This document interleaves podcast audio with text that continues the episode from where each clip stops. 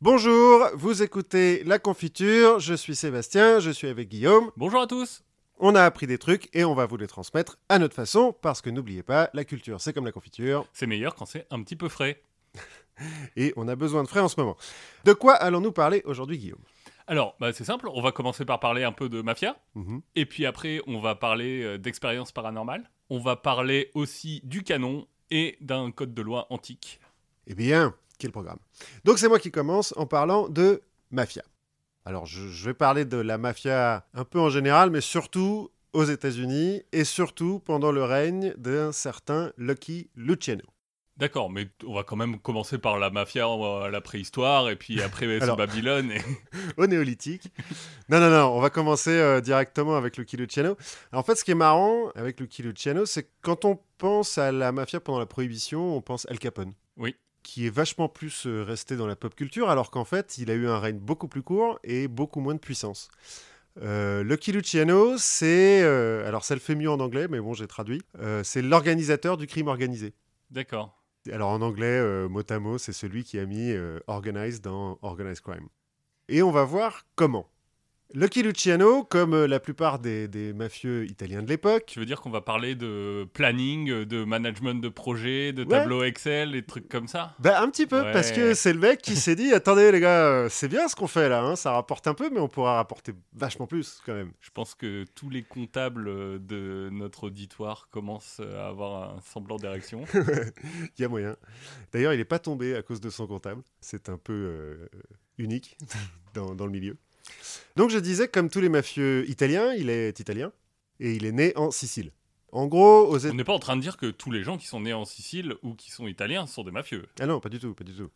Mais, donc lui est né en 1897, donc en Sicile, dans un petit village près de Palerme. On est à une époque où l'immigration aux États-Unis est principalement italienne, donc, notamment parce que la Sicile, c'est un peu le tiers-monde, hein, euh, en- au tournant du XXe siècle, et euh, juive ashkénaze. D'accord. Les juifs ashkénazes fuyant les pogroms et ce qui deviendra plus tard euh, ce qu'on sait. Et comme dans tous les pays, les derniers immigrés, la dernière vague d'immigrés est la plus pauvre. hein. Oui, et celle sur qui on tape. Et celle sur qui on tape, c'est la- Notamment les immigrés d'avant. notamment les immigrés d'avant, qui en l'occurrence sont irlandais. C'est Euh, comme ça qu'on s'intègre. Voilà. C'est en tapant sur la génération d'immigrés d'après. Voilà. En gros, euh, t'arrives, tu te fais taper dessus, ensuite, bah, tu rentres un petit peu dans le crime, et ensuite, tu deviens flic. Voilà. Euh, donc, au début du XXe siècle, les Irlandais, bah, c'est la, vague d'immigration euh, précédente. Euh, ils se sont un petit peu installés. Alors, il y en a encore pas mal dans le crime organisé, mais ils se sont un peu installés. Il y en a en politique, il y en a pas beaucoup qui sont flics, notamment à Chicago et sur la côte Est. Et donc, les Juifs et les Italiens qui arrivent, eh ben, se retrouvent dans les quartiers les plus pauvres. En l'occurrence, Luciano, alors qui est né Salvatore Lucania. Ça n'a pas beaucoup d'importance, mais rendons à César ce qui lui appartient. Son père était mineur dans une mine de soufre, donc on peut imaginer qu'il roulait pas sur l'or, quoi. Ouais. Parmi les boulots charmants, mineurs dans une mine de soufre. euh, ouais, voilà, entre euh, l'odeur du soufre euh, et puis bah, c'est une mine. hein. Quelle que soit la mine, euh, de manière générale, euh, ça pue. Bon, il économise quand même petit à petit son père pour emmener toute sa famille en 1906 aux États-Unis, à New York. Ils passent euh, par Ellis Island, euh, tout ça. Et ils arrivent dans le Lower East Side, qui est donc le quartier le plus pauvre euh, de Manhattan, et qui accueille une communauté juive et une communauté italienne. C'est là que va se créer Little Italy. C'est à peu près à ce, moment-là, d'ailleurs, qu'il y a l'essor de Little Italy. Mais en 1906 et pendant l'enfance euh, de Lucky Luciano, c'est encore très mélangé euh, juif et italien. Sauf que les Italiens, eux, sont... On va dire qu'ils ont une petite tradition de, de pègre. Oui. Encore une fois, tous les Siciliens ne sont pas mafieux, mais il se trouve que Il y a quelques mafieux en il Sicile. y a quelques mafieux en Sicile, qui est euh, un héritage du système féodal, hein, euh, plus ou moins. Et qui donc ils ont emporté avec eux quand ils ont immigré euh, en Italie. Et donc, à 12 ans, Luciano, donc Lucania encore, Salvatore Lucania encore à l'époque, bah, il se met à traîner avec des gangs de voyous du quartier. Quoi. Il aime pas trop l'école de manière générale, il se fait un peu taper dessus par son père. Donc bah, il traîne dans la rue, il traîne avec des gangs de voyous, il prend 4 mois en maison de correction. Ça commence comme ça, quoi. À Pour- 14 ans... Pourquoi Pour euh, des vols des... Oui, des petits vols, des petits délits, quoi. 4 mois, euh, bon, pas grand-chose. Bon, il a 12 ans en même temps, le mec. hein, Il Oui. est un peu précoce, mais euh, voilà. À 14 ans, il quitte C'était l'école. le bon temps où on mettait les, les enfants en prison. Oui. à 12 ans. on pense ce qu'on veut du système judiciaire américain. Je pense qu'à l'époque, au début du XXe siècle à Manhattan, quand tu es italien et pauvre, tu dois pas avoir beaucoup de protection euh, Oui. des droits civiques, quoi. Bref, à 14 ans, il quitte l'école, définitivement, et il quitte sa maison parce qu'il en a marre de se faire taper dessus par son père. Donc il se retrouve dans la rue et devient livreur de chapeaux euh, pour 7 dollars par semaine, ce qui est quand même euh, pas mal. C'est le seul boulot honnête qu'il aura de toute sa vie. Ça ne dure pas très longtemps. Quelques mois plus tard, il gagne 244 dollars au dé et décide que c'est quand même vachement plus simple. Oui, c'est l'équivalent de quoi 30 semaines euh, Euh, bah oui, à 7 dollars la semaine. Alors, c'est vachement plus simple, sauf que les dés, bah, ça reste un jeu de hasard quand même. Mais il se met à traîner euh, un petit peu plus avec euh, bah, les mecs qui organisaient le- les jeux de dés. Donc, un petit peu des voyous et des gangsters, quoi. Et il intègre le. Pas des rôlistes? Non, non, non, pas ce, pas ce type de dé. enfin, ou pas ce type de joueur. En tout cas, il intègre le Five Points Gang, donc euh, le gang des Five Points, dont on a pu entendre parler dans Gangs of New York, par Oui, exemple. c'est ce que je me demandais si c'était eux. Alors, c'est pas les- le même, mais c'est le même endroit. D'accord. En gros, euh, tout ça se passe euh, donc dans le Lower East Side. C'est l'endroit euh, le plus pourri de Manhattan, ce qui n'est plus le cas aujourd'hui, hein, bien sûr. Il n'y a plus vraiment d'endroit pourri à Manhattan aujourd'hui. C'est vrai.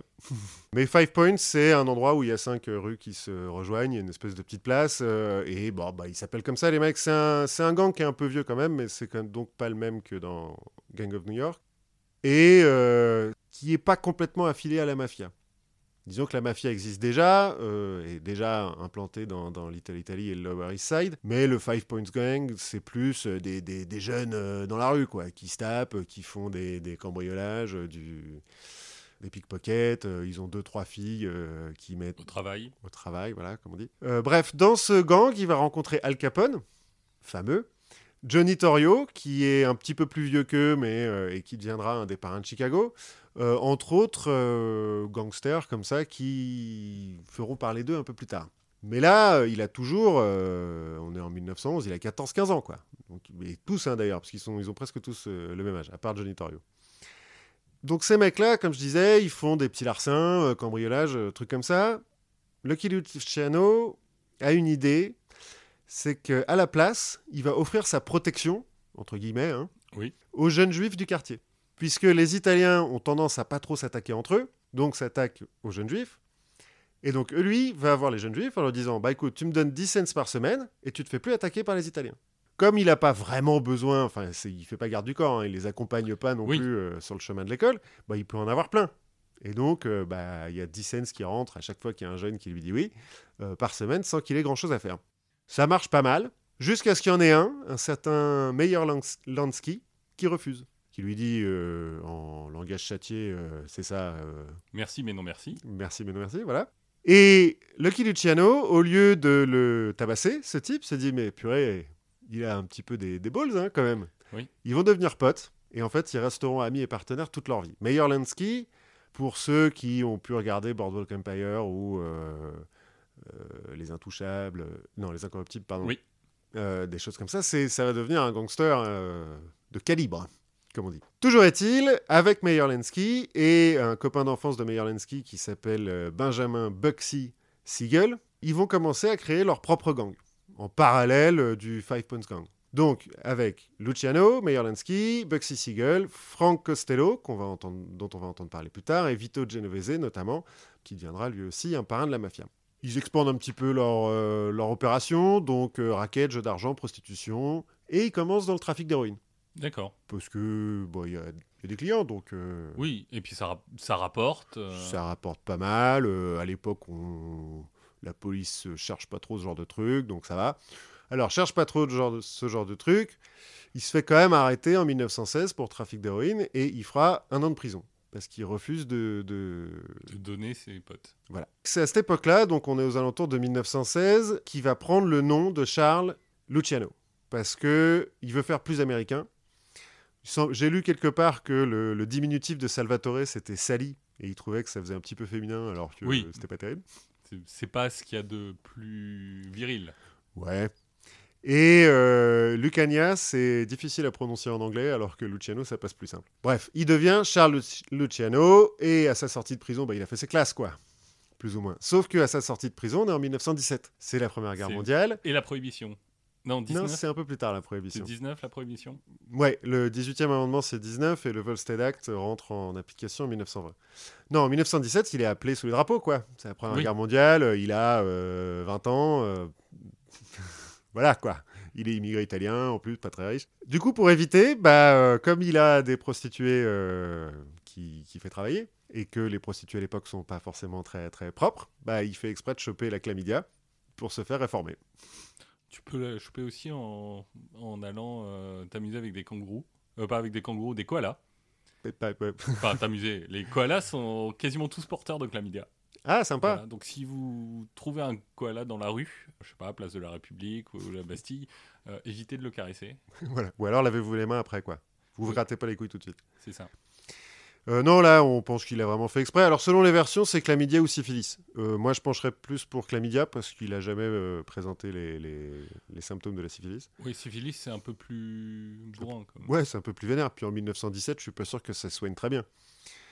Bon, toujours est-il, il évite l'armée. En 1919, donc au moment où va rentrer en, en application la prohibition, tout le monde en parle déjà hein, un petit peu, il se fait repérer et recruter par Joe de Boss Masseria, le boss de New York, le boss de la mafia new-yorkaise. C'est le premier chef de, de gang de la, de la mafia new-yorkaise qui va s'appeler Boss D'accord. c'est le premier parrain, quoi, en vrai. Nous, on appelle ça parrain euh, Le capot. au-dessus du capot, en fait. D'accord. Les, les capots, c'est des lieutenants, si on veut. D'accord. Lui, le boss, c'est le, le, bah, le capot de tous les capots. Le capot di, di tutti capi, en italien. Je l'ai noté un peu plus tard, on, en reparlera. Bref, Joe Masseria, c'est le chef d'une des familles euh, donc, euh, italiennes mafieuses de New York. C'est un peu le plus puissant. Il repère euh, Luciano parce que, bah, avec son gang, avec Meyer Lansky, Bugsy Siegel et les autres, bah, il commence à faire un peu parler d'eux. Et il l'engage comme euh, tueur à gage, quoi. Comme gros bras. On sait pas, on sait jamais pour ces mecs-là combien est-ce qu'ils vraiment ils ont. Tué parce que. euh, Bah, parce que. d'un- côté, t'évites de trop euh, t'incriminer dans des trucs, mais d'un autre côté, euh, ça nourrit ta légende. Donc, euh, Voilà, un petit peu. On peut penser qu'en plus, il y a un certain nombre de cadavres qui n'ont jamais été retrouvés parce qu'ils sont au fond de, de rivières, avec Voilà. euh, des, des, des bottes en béton. des bottes en béton. C'est une invention de Bugsy Siegel, D'accord. les, bottes en béton. C'est pas du tout de la fiction. hein. Tout ce que, de manière générale, tout ce que vous avez vu dans les, séries, euh, Les Sopranos, euh, Empire, ou les films, euh, ça a eu lieu. Alors, pas forcément avec les mêmes personnes, pas forcément euh, exactement pareil, mais la réalité dépasse complètement la fiction dans ce domaine. Moi, j'avais entendu parler d'un. Je retrouverai peut-être le nom, mais je pense pas. Mais d'un tueur de la mafia qui mettait. euh, En fait, qui avait trouvé une cave euh, près de New York, remplie de rats. Et donc, euh, il allait jeter les cadavres dans, dans cette cave. Et du coup, il s'était fait un peu pote avec les rats. Ouais, ça, ne m'étonnerait pas que, ça soit, que ça soit vrai. Toujours est-il, on lui a attribué à Luciano à cette époque une vingtaine de meurtres pour le compte de Masseria. Et donc là, il fait partie, enfin, il fait partie de la mafia. Il est, c'est pas encore un affranchi, comme on dit, mais il est aux ordres de Masseria. Ceci dit, c'est quand même assez euh, lâche le- l'organisation euh, à l'époque, ce qui fait que il peut travailler pour d'autres mecs en même temps. Et donc en 1920, je disais, le Volstead Act rentre en- en application. Oui. Et donc, c'est le début effectif de la prohibition. Donc, euh, les gens veulent plus de l'alcool que de l'héroïne. Bah, il y a plus de clients, quoi, surtout. Oui. De manière générale, tous les types euh, qui font partie, qui sont dans le crime, hein, se disent qu'il doit y avoir un petit peu de pognon à se faire. Le premier d'entre eux, et celui qui est le plus entrepreneur dans, dans ce genre de truc, s'appelle Arnold Rothstein. Pas un italien. Non, Arnold the Brain Rothstein. Arnold Rothstein, c'est un juif qui est officiellement businessman et parieur professionnel. En réalité, c'est un chef de gang qui a très bien réussi, notamment parce que quand je dis qu'il est parieur professionnel, c'est qu'il gagne beaucoup d'argent en faisant des paris, mais qu'en fait, euh, il fait des paris dont il connaît le résultat avant, quoi. Bah, ça s'appelle diminuer le risque. Voilà, c'est ça. Donc, il s'est fait euh, une habitude de, de tricher aux courses, à la boxe, euh, des choses comme ça. Il ira même, il sera impliqué dans la, la tentative de. C'est pas de la corruption, mais de. de- Si, c'est de, la de corruption quand tu donnes des pots de vin à un athlète pour qu'il perde. Oui, bah alors voilà, une tentative de corruption des World Series en 1919. Où en gros, bah, ils ont truqué le truc, quoi, pour que euh, une des deux équipes gagne, euh, euh, alors que c'était l'outsider. Il est impliqué dedans. Lui a toujours dit que, euh, effectivement, il y a des gens qui sont venus le voir en lui disant, on a les moyens de faire ça. Est-ce que vous nous donnerez de l'argent pour qu'on puisse le faire? Lui a toujours dit que non, qu'il l'ait fait ou non. euh, sur celle-là en particulier, ça, ça a fait beaucoup de bruit parce que les World Series, c'est donc la finale de- du championnat de Baseball.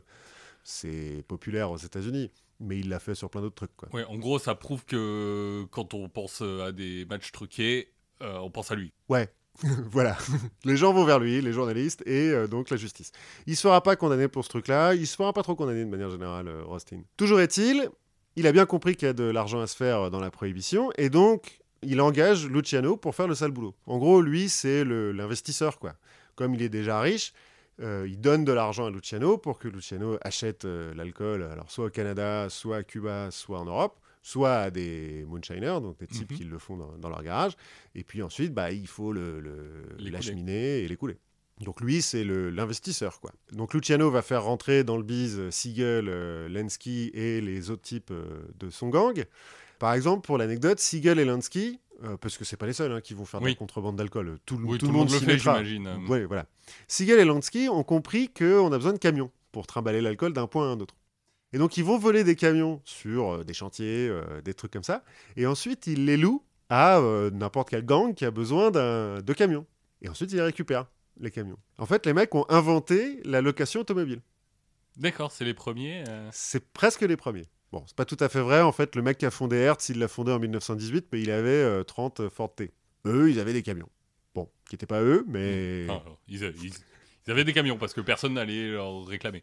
Non, de toute façon, euh, bon, on a vu que Luciano, a priori, c'est un tueur, c'est quand même un, un gangster depuis euh, sa plus tendre enfance. Meyer Lansky, c'est plutôt le, le matheux de l'équipe. Euh, il n'est pas resté à l'école très longtemps, mais euh, tout le monde le décrit comme un génie des maths. euh, et en fait, c'est lui qui fait les comptes Oui. Pour, pour tout ce gang. Donc c'est pas lui qui casse les jambes? Non. Et il semblerait qu'il les fasse de tête, euh, les comptes. En revanche, Bugsy Siegel, c'est ce qu'on appelle un psychopathe. Il est là à chaque fois qu'il y a des mecs à tuer, et il les tue un peu salement.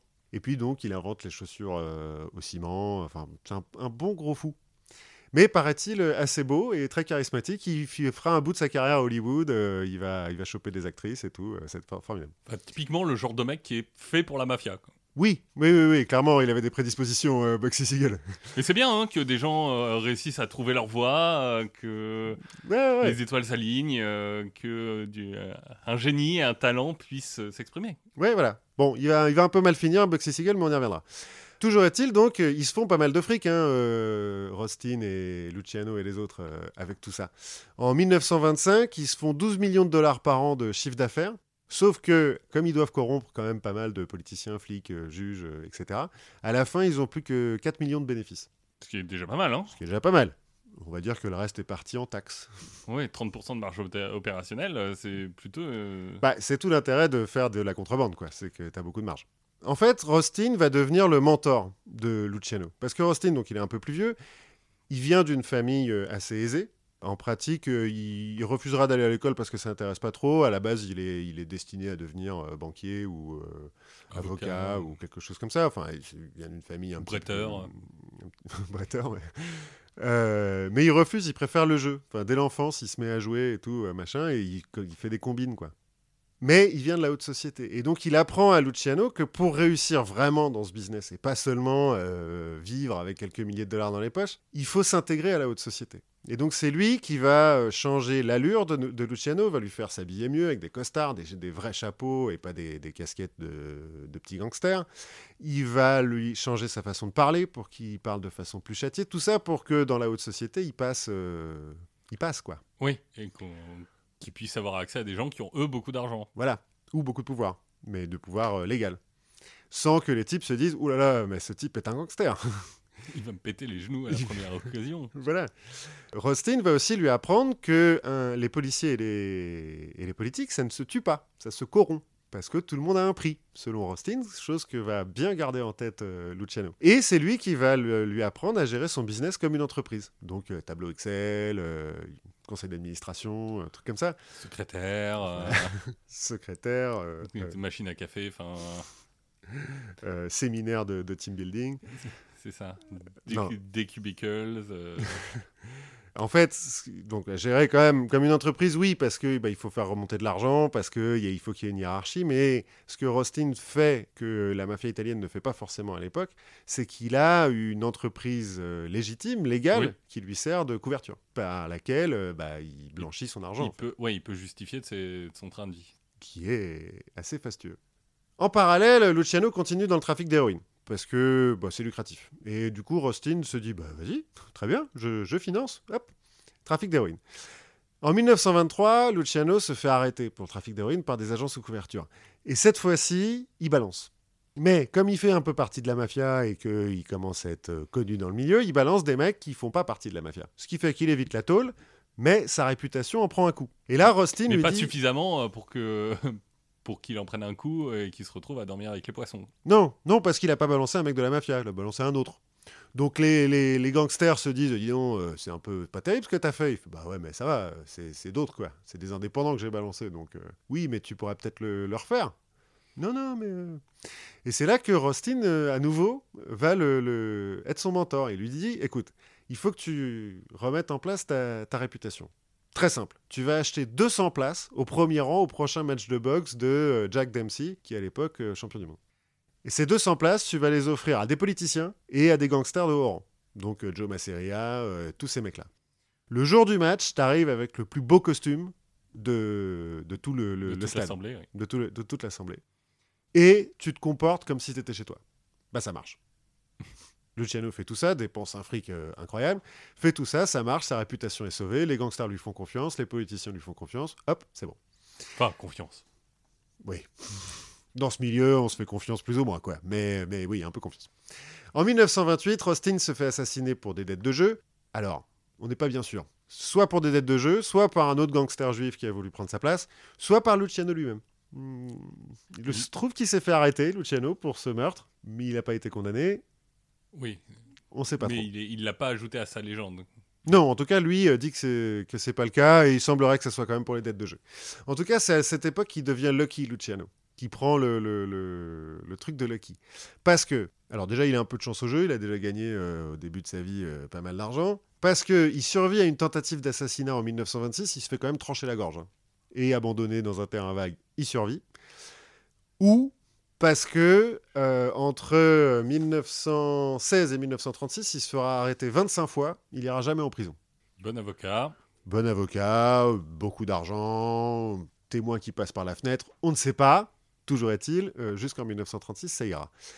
Bref, 1928, donc, Rostin meurt, et euh, Luciano se retrouve, bon, alors sans mentor, ça c'est un peu moins grave, il a fini par apprendre les, les- les ficelles du métier, mais en fait ça fout le bordel le fait que Rostin meurt. Ça fait que les bootleggers entre eux recommencent à se taper un, se taper un petit peu Ouais, dessus. ça refait une, une sorte de guerre des clans. euh. Bah ouais, il y a un, un chef qui tombe, euh, bah, y a, les autres veulent prendre la place du chef, quoi. Notamment Joe Masseria, le boss, qui euh, bah, veut prendre tout le trafic euh, d'alcool euh, à New York. Et ça fait des problèmes avec Chicago, parce qu'à Chicago, il y a une guerre des gangs entre Al Capone et, et les autres.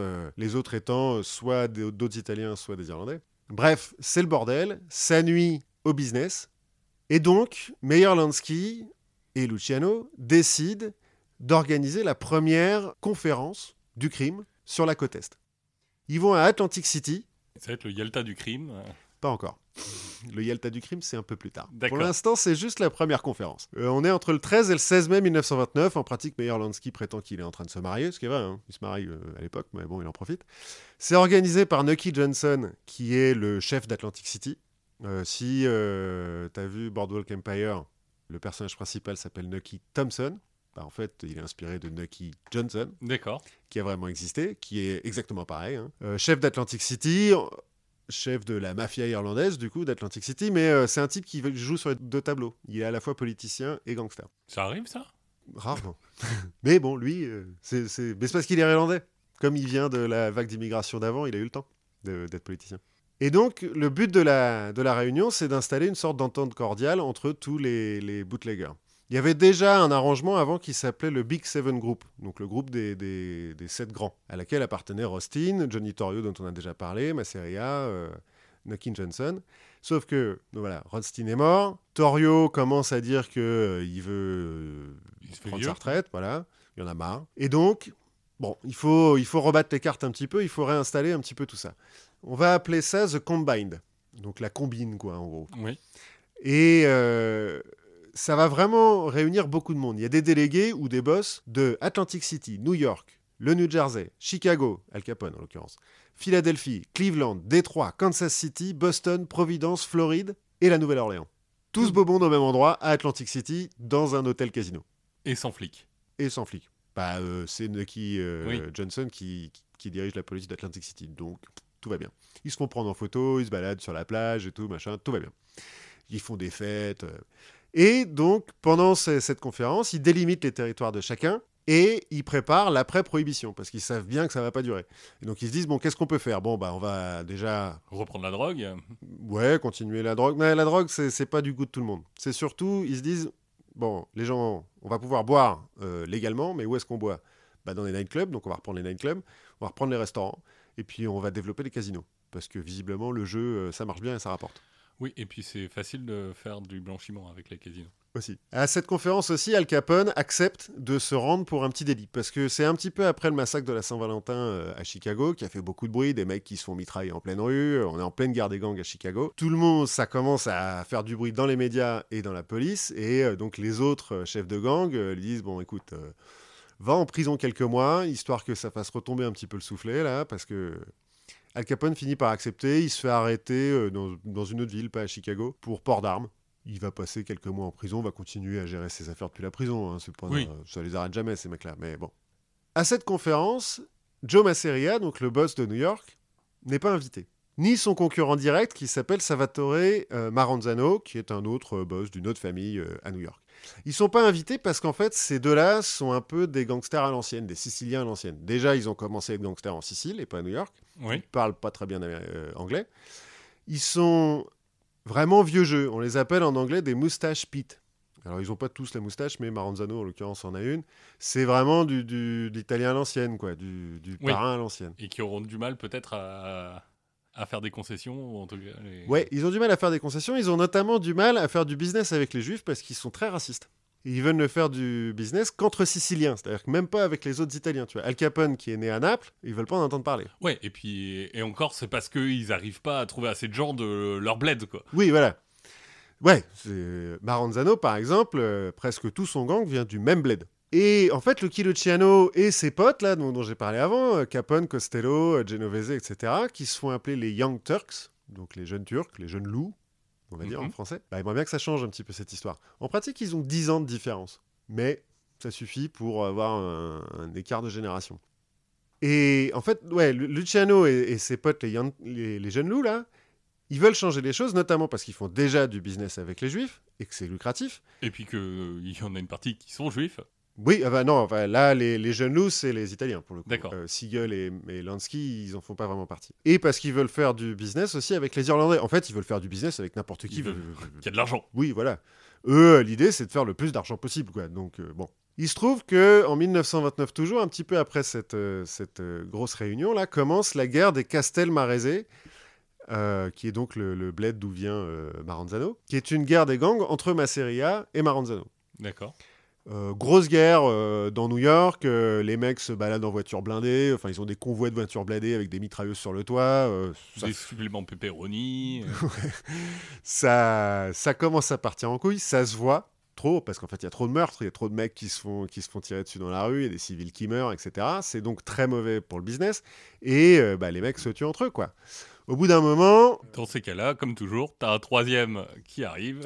bah, en l'occurrence, c'est Luciano, qui travaille pour Masseria, qui commence à en avoir plein le dos, et donc qui va voir Maranzano, lui disant, bon, on peut peut-être faire un truc, si je bute mon boss, euh, vous m'acceptez Mm. Maranzano, bah oui, bien sûr, pas de problème.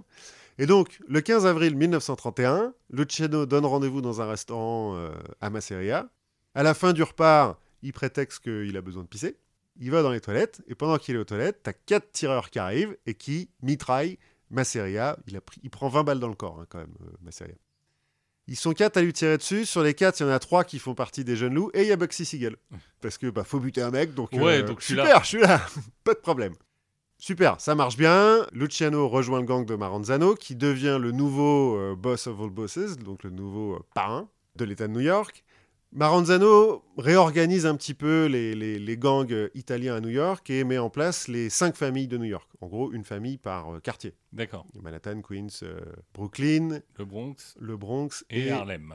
Non, Staten Island. Harlem, c'est- c'est. Alors, Harlem, ça appartient à Manhattan. Harlem, en l'occurrence, il y a des gangs noirs qui gèrent Harlem. euh, et comme les Italiens sont racistes, Ils y vont pas. ils y vont pas. Enfin, ces Italiens-là, en tout cas. Bref, Maranzano se méfie de Luciano parce que bah, il se rend bien compte qu'il a les dents qui arrivent le parquet. Qui vient de tuer son boss Il vient de tuer son boss en plus. Bon, ce qui, euh, bah, ça Ouais. aide pas pour la confiance, quoi, tout de suite. Ouais, c'est comme quand tu te mets avec une fille qui est trop son mec avec toi. Bon, Ouais, voilà, t'as, t'as un petit doute, quoi. Tu te dis. Et puis Maranzano, en fait, euh, il, est, il est pingre, quoi. Donc, euh, il tape du fric à tous ses capots en dessous. il n'est pas aimé. En septembre 1931, ça se passe vraiment mal. Maranzano engage un tueur irlandais pour euh, tuer Luciano. Il se trouve que un des, des mafieux qui est là euh, au moment du, du deal va prévenir Luciano. Donc Luciano se dit bah on va commencer, on va le faire en premier. ouais. Il rappelle son pote Bugsy Siegel. Euh, dis donc, j'en ai un autre à tuer là. Ouais, j'arrive. J'arrive. Alors en fait, c'est pas Bugsy Siegel cette fois-ci. Enfin, on n'est pas sûr. Selon les versions, c'est Bugsy Siegel. Selon les versions, ça l'est pas. En l'occurrence, t'as quatre tueurs juifs qui vont se pointer dans le bureau de Maranzano déguisés en agents du fisc. On est en 1931, Al Capone vient de se faire arrêter pour fraude Oui. fiscale. Quand t'as les agents du fisc qui arrivent, tu fais oui, bah vas-y, entrez, monsieur, euh, bien sûr. Mon- hein. Mes livres de compte sont, sont ouverts, euh, pas de problème. Et, et donc, il faut que ça soit des mecs que Maranzano connaît pas. On suppose que Maranzano connaît Siegel, ce qui fait que. Après, il s'est peut-être déguisé, il a peut-être mis un faux nez et, des- et du maquillage. Mais bref, les quatre mecs rentrent, ils poignardent Maranzano, ils finissent par lui tirer dessus, histoire d'être bien sûr. et donc, le mec est mort. Il n'y a plus de boss of all bosses, donc de, de, Oui. de parrain. Et juste après ça, on appelle ça la nuit des vêpres siciliennes. En fait, ça se pratique pas en une nuit, mais c'est sur quelques jours. Luciano fait assassiner tous les lieutenants de Maranzano. Comme ça, on se débarrasse. Voilà, la table est propre, on peut recréer quelque chose de bien. Et c'est là que Luciano va dire Attendons, tableau Excel, on va organiser un petit peu les choses. Donc il fait une conférence à Chicago et ensuite à New York dans un hôtel de, de- de Park Avenue pour bien mettre euh, les choses en place. Donc on a cinq familles à New York pour les cinq quartiers. Territoire bien délimité. De manière générale, on délimite les territoires. Comme ça, il n'y a plus trop de problèmes. Il impose à chaque famille d'avoir un boss, donc un parrain, un underboss, donc euh, un second, Oui, et un consigliere. Pour ceux qui ont vu le parrain, c'est euh, Robert Duval. d'accord. Le but des consigliere, en dehors de conseiller le, le parrain, c'est d'être des diplomates. En gros, quand il y a un problème entre deux familles, c'est d'abord les consigliere qui se rejoignent pour discuter et essayer d'apaiser les choses. Il met en place aussi la commission, avec un C majuscule, qui est un petit peu le, le conseil d'administration de la Cosa Nostra. Donc, la euh, grande commission. Ouais, si on La veut. grosse commission. Enfin, La, oui, la grosse. La... Ouais. Euh, alors en fait, au début, pas si grosse que ça, ils sont que 7. Les boss des 5 familles de New York, plus le boss de Chicago et le boss de Buffalo. Mais en gros, la commission, c'est vraiment le, conseil d'administration. C'est eux qui décident quand il doit y avoir un gros changement. Quand euh, il y a un mafieux qui doit se faire assassiner. Quand euh, il y a un problème entre deux familles que les consigliere n'ont pas réussi à se mettre d'accord, bah, ça remonte à la commission et c'est la commission qui vote. Ils sont censés être tous égaux, les mecs, à la commission. En fait, Luciano trouve que le boss of all bosses, là, euh, c'est pas terrible. Ça fait des envieux. euh, et donc, il dit non, non, non, on est tous égaux. Mais moi, je serai le premier parmi les égaux. Mais on est tous oui, égaux quand même. on- est certains un peu plus égaux que d'autres. Voilà. Mais, euh, mais on est tous égaux. Donc, il est un petit peu le, le président du conseil d'administration, quoi, Luciano, à cette époque-là. Il impose aussi des règles. D'abord, l'omerta. On ne parle pas, de manière générale. Au point même que, à cette époque-là, on ne dit même plus le nom de Lucky Luciano. On ne l'appelle plus. Il est le, le pas nommé. En italien, alors je n'ai pas noté en italien. Oui, Voldemort. Enfin, c'est. Voilà, c'est c'est Voldemort un petit peu. Sauf qu'il fait la fête, hein. il s'installe dans un hôtel de luxe euh, sur Park Avenue aussi, je crois. Enfin, il sort, hein, il, il se montre, mais personne ne sait qu'il est euh, boss, à part euh, les, les autres boss. Il met en place aussi des règles. Interdiction d'assassiner des civils, des politiciens, des juges et des flics. Parce que ça fout du bordel, et parce que les politiciens, les juges et les flics, ça s'achète. Oui. Donc on ne les tue pas. Sauf si la commission donne son accord. Mais euh, en l'occurrence, elle ne donne pas trop. C'est pour, pour ceux qu'on n'arrive pas à acheter. Ouais, voilà, ceux qui sont vraiment relous.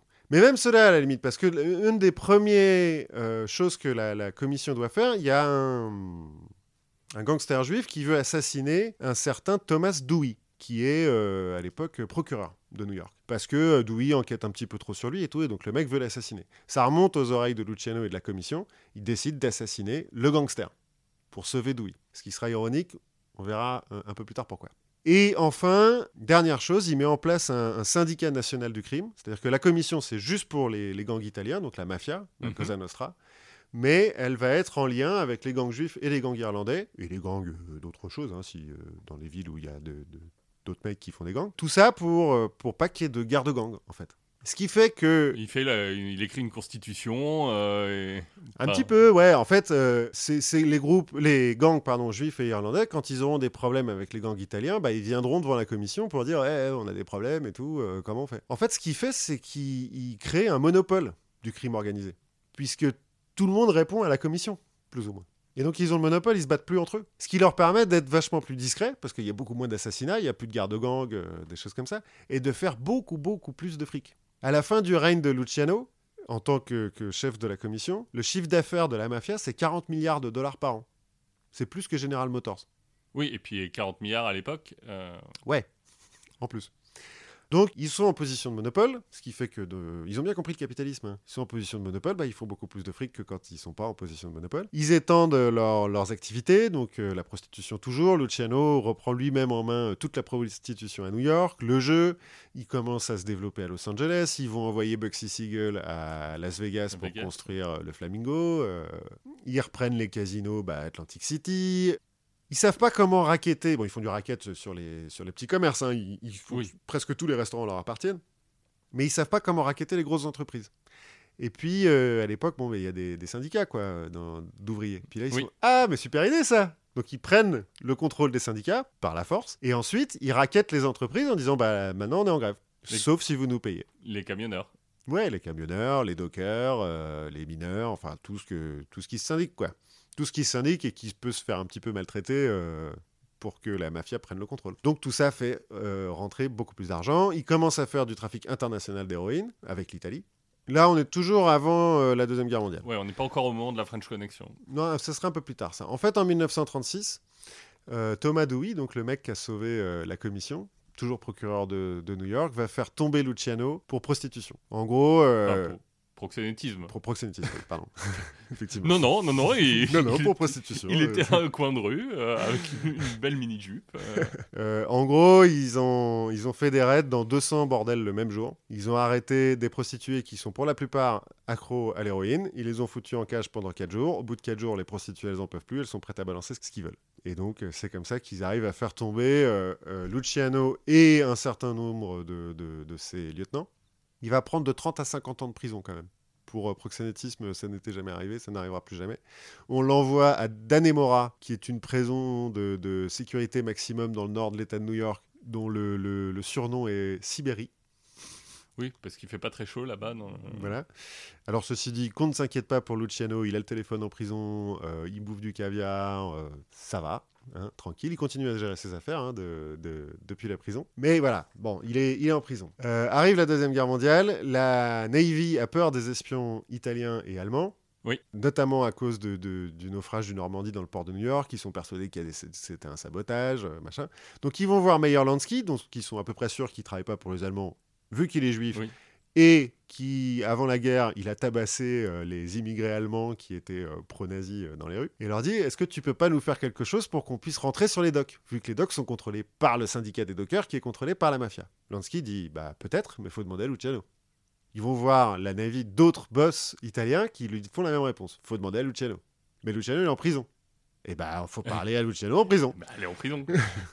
Donc la Navy accepte de transférer Luciano dans une autre prison qui s'appelle la Great Meadows. Oui, on passe de la grandes- Sibérie aux, aux grandes plaines. Bon, Ça va, c'est plus cool, c'est juste à côté de New York. Luciano fait passer le mot que pas de grève pendant la guerre et surtout on dénonce tous les types qui ressemblent de près ou de loin à un Allemand ou qui ont des, des accointances euh, nazies.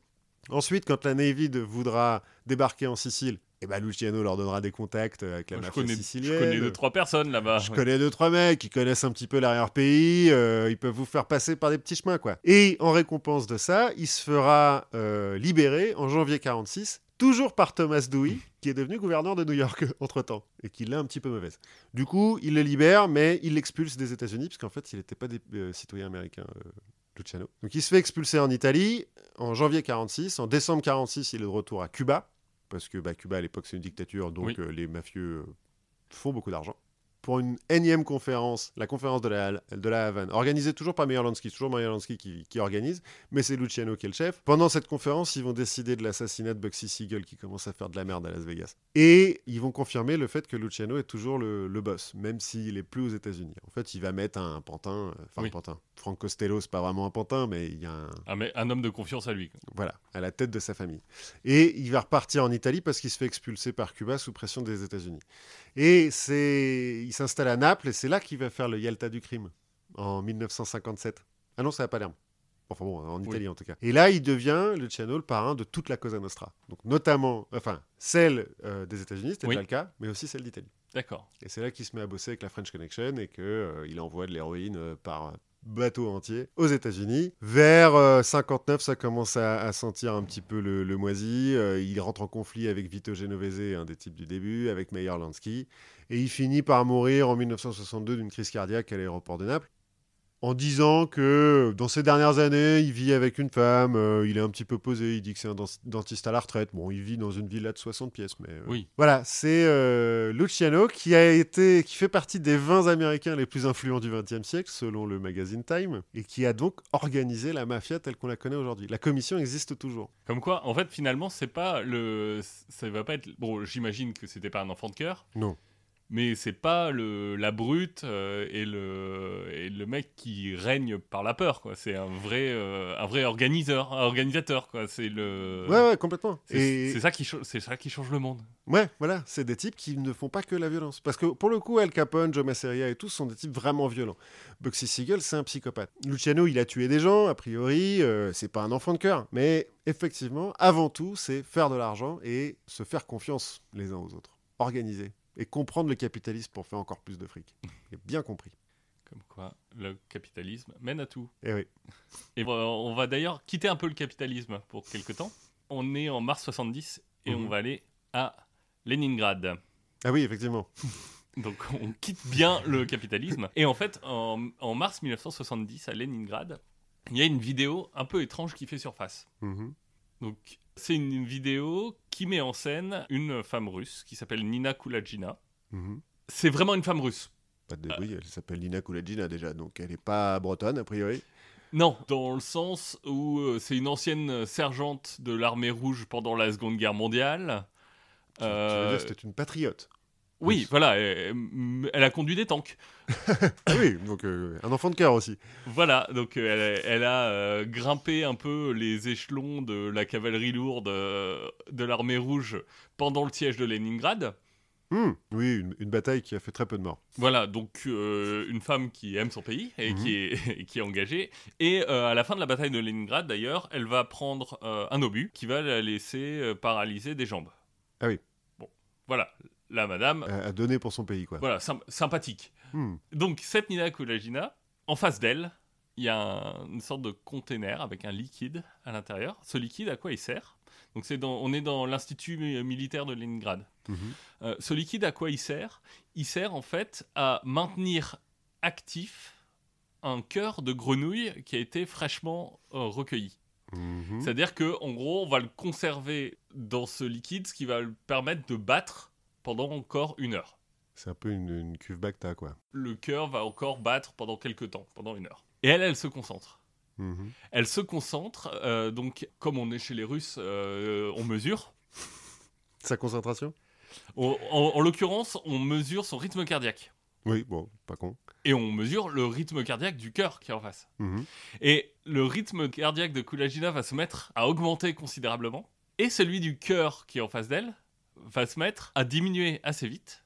Il va diminuer pendant 7 minutes jusqu'à s'arrêter. Elle s'est arrêtée de diminuer ou s'est arrêtée de À battre s'arrêter complet. Et le cœur s'arrête de battre alors qu'il était censé euh, encore continuer pendant 20, 20 minutes, une demi-heure. Donc elle arrive à arrêter dans cette vidéo euh, le cœur d'une grenouille par la pensée. Ouais. Euh, Je suppose qu'il y a certains euh, euh, expérimentateurs qui auraient un peu des choses à redire sur le protocole de cette expérience. Peut-être. En l'occurrence, il y a un docteur qui est un peu sceptique, toujours sur la même vidéo, et Kulagina le regarde euh, méchamment, et euh, son rythme cardiaque à lui augmente, puisqu'il l'a mis au défi de faire ça sur un être humain. Euh, donc son rythme cardiaque commence à augmenter, jusqu'à un point où ça devient dangereux pour sa vie, et donc on arrête l'expérience. Ouais, ça se trouve, elle a juste un, un regard un petit peu terrifiant. Voilà. et le mec euh, a commencé à avoir un petit peu peur pour, euh, pour son avenir, Du coup, cette vidéo circule un peu euh, dans, dans Leningrad. sous le manteau. Voilà. Et elle va tomber aux mains des services secrets américains, Qui sont bien sûr présents à Leningrad. qui ont des sources à Leningrad et des sources qui vont aussi le, leur informer des recherches de l'armée rouge sur la psychotronique. Alors, on est chez les Russes. Oui. Donc, chez les Russes, on- l'opium du peuple, tout ça, euh, tout ce qui est un peu surnaturel, on n'aime pas. Ouais. Donc, on va mettre des mots scientifiques et on va essayer d'avoir une approche un peu scientifique ou scientiste de, des phénomènes paranormaux. Et donc, euh, à chaque fois, voilà, on fait de la psychotronique. On- Donc la psychotronique, c'est euh, c'est être médium, quoi. C'est voilà, c'est influencer quelque chose par son esprit. La télékinésie ou la Voilà. télépathie. Les Américains se disent oh merde, Merci, ils arrivent à faire ça dans la merde. merde, merde. S'ils arrivent à faire ça, s'ils arrivent, t'imagines, ils, ils tuent notre président à distance, euh, on est dans la merde. Oui. Donc, qu'est-ce qu'ils vont faire? Eh ben, ils vont faire pareil. Donc là, on est d'accord qu'on parle des services secrets américains. Oui, on parle de la CIA. Américains, la CIA, voilà. On parle de la CIA. Et c'est comme ça que va être lancé le projet Scanate en 1972. Et ce projet Scanate, en fait, il va se baser d'abord sur. Donc, Scanate, c'est scan, scan Coordinate. Donc, c'est des recherches basées sur des coordonnées. Ok. Et donc, l'idée, c'est de faire du remote viewing. Donc, on va, voir à, à quoi ça correspond. Donc, de la vision à distance. Mhm. Tout ça, c'est fait au Stanford Research Institute. Donc, il y a un institut de recherche euh, a priori sérieux. Ouais, Stanford, euh, c'est quand même euh, Voilà, mais c'est. Mais... respectable comme. Ouais, après, ça. tu peux te dire, euh, c'est des gens qui. Ils auraient pu euh, s'appeler Stanford Research Institute, être à Stanford, mais pas dans la fac. Oui, ou être à Santa Fe, par exemple, puisque le... Oui. on a vu la dernière fois que... Et donc, c'est un institut sérieux qui va, pour les besoins de la CIA, créer une nouvelle branche qui va s'intér- s'intéresser à la, par- à la parapsychologie. Mhm. Et ils vont recruter de- deux personnes pour mener ces, ces études. Donc, un mec qui s'appelle Harold Puthoff, euh, qui lui est ingénieur et qui a un doctorat de Stanford, Mhm. et qui a inventé le laser ajustable. Pas mal, donc un vrai... euh, un un, vrai, un vrai scientifique spécialiste des lasers qui se fait remarquer aussi pour une approche un peu, on va dire, alternative de la physique quantique sur les, derniers, les dernières années de recherche au sein du Stanford Research Institute. Alors, vas-y, c'est quoi la, la vue alternative sur la physique quantique? Alors, j'avoue que j'ai pas lu tous ces papiers sur, euh, sur la physique quantique, mais en gros, il, il publie des papiers qui sont euh, à l'écart du consensus, euh, des papiers scientifiques, hein, Mhm. mais qui, sont, euh, qui développent des modèles un peu à l'écart de ce qui se fait d'habitude. Il se trouve que, donc là on est en 72, en 71, il a acquis le grade de OT7. Donc le grade de OT7, c'est à l'époque, en 71, le plus haut niveau de maîtrise et de pureté dans la scientologie. Ah Oui, donc c'est un type qui est, qui est, qui est ouvert niveau euh, psychotronisme. euh. Voilà, donc il est un peu, il est quand même euh, un petit peu ouvert. Bon, euh, depuis, la, depuis la scientologie a inventé d'autres grades. Je crois qu'il y a un OT8 et puis après il y a encore un truc au-dessus de OT maintenant. Ouais, ouais, ouais, ils ont réinventé des machins pour continuer à pouvoir... Pour, bah voilà, pour continuer à faire payer les gens. Mais en 71, il est au top, au top de la scientologie. Et il va recruter avec lui Russell Targ, qui est dans son équipe de recherche sur les lasers, et qui lui a un Bachelor of Science, donc euh, un DUG, enfin une maîtrise Ouais, donc un peu moins... un peu moins haut, mais avec une éducation scientifique. Donc c'est à la base des gens bon, ouverts, on va dire. Ouais, il est ouvert d'esprit quand même, parce que la scientologie, ça n'a rien de très scientifique. euh. Ça se veut scientifique. Oui, oui, oui. Faudrait qu'on fasse un épisode euh, sur la sur scientologie. Ronebard, qui a une vie euh, magnifique euh, sur son bateau et tout ça. En gros, deux scientifiques, mais qui sont des, des mecs qui sont fait connaître pour leur recherche sur les lasers.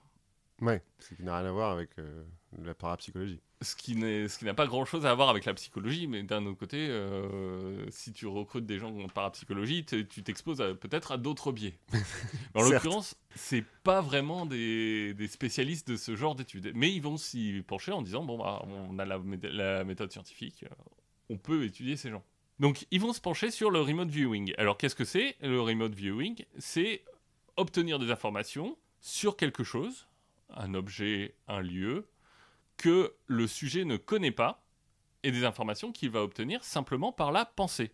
Mhm. Donc, le remote viewing, c'est un terme qui est attribué à Puthoff et à Targ, qui eux-mêmes vont dire que, en fait, le terme vient de Ingo Swann, qui va être le premier mec qu'ils vont tester. D'accord. Enfin, ils ont inventé un terme. Autant euh, le, le psychotronisme, là, Oui, ça fait vraiment mot inventé. Remote viewing, ils ont juste collé deux Oui, ben, ensemble, quoi. Voilà, mais en fait, parce que il voulait inventer un nouveau terme pour bien définir ce dont il parlait, parce que il voulait pas être confondu avec la clairvoyance, par exemple, Mhm. où tu vas avoir des trucs dans le futur, machin, avec les sorties, les pro- la projection astrale, enfin, tous ces branches euh, de la science. On, on va dire, ils, vou- ils vou- voilà, ils voulaient bien circonscrire leur sujet. Non, mais c'est bien, c'est bien. faut commencer par nommer les choses, euh, clairement. hein. Donc le remote viewing, ça avait déjà été un peu étudié dans les années 20, euh, sans beaucoup de succès. Et donc là, ils vont commencer à tester Ingo Swann. Donc Ingo Swann, qui est né en 33, et ils vont l'amener et il va commencer à se concentrer et il va voir dans une pièce attenante un magnétomètre.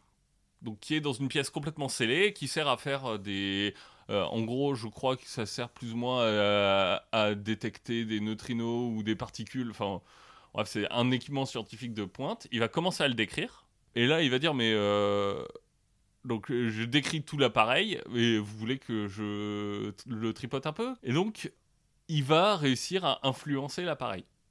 Bon, il se trouve que euh, l'appareil, on va le mettre très vite à la casse parce qu'il dysfonctionne régulièrement Il a eu de la chance, quoi. on peut pas exclure qu'il ait eu de la chance. Si on doit prendre l'hypothèse la plus probable, au vu du consensus scientifique de l'époque, on va dire que il a eu, il a eu un peu de chance, mais peut-être que c'est lui. Ou peut-être qu'il savait que le- le- l'appareil en question, là, était défectueux. Peut-être.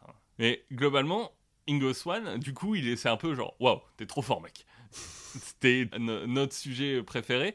Et ils vont ensemble concevoir une expérience pilote. On va lui donner une dizaine de cibles, 10 cibles. Alors, les cibles, qu'est-ce que c'est? C'est latitude et longitude.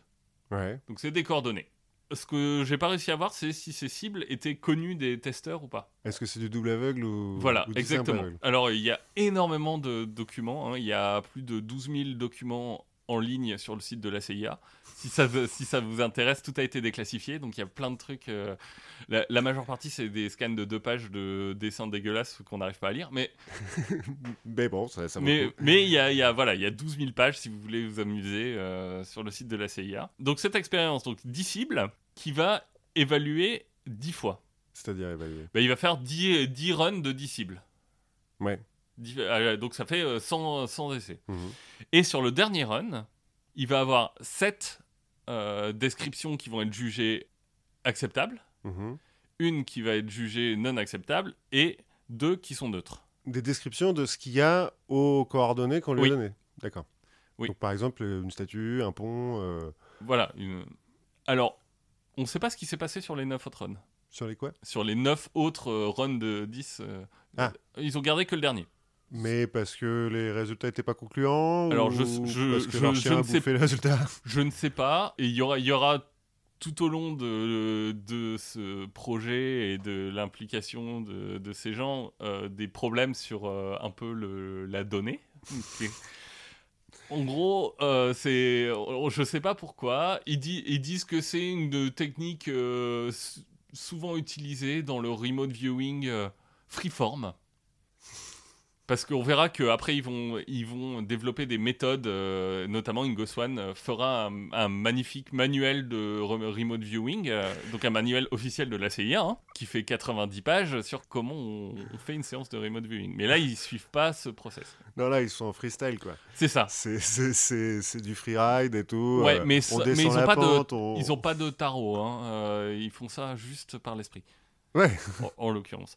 Et lui dira que si on lui donne des coordonnées, Ingo Swan dira à un moment dans sa carrière euh, j'ai bon 95% du temps. Ah ouais.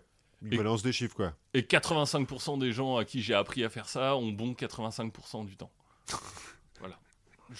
J'avoue que je n'ai pas eu le- les données pour vérifier. Bah, euh, la si- seule donnée qu'on a, c'est 7 sur 10, c'est Oui. ça? C'est quand même un peu loin de 95%. Ah, mais t'as deux neutres.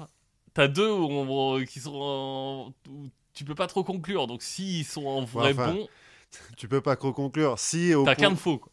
Oui, oui c'est vrai qu'il y en a qu'un de faux. Euh, Ça fait quand même 90%, pas 95. hein. on, on va, on va pousser un peu l'expérience. En 73, Ingo Swan se concentre et part sur Jupiter. Donc il va Part décrire, dans Macron donc il va décrire euh, Jupiter et il va notamment décrire des anneaux de cristal qui sont dans l'atmosphère de Jupiter. Ouais, C'est facile de décrire des trucs dans Jupiter à une époque où on y est.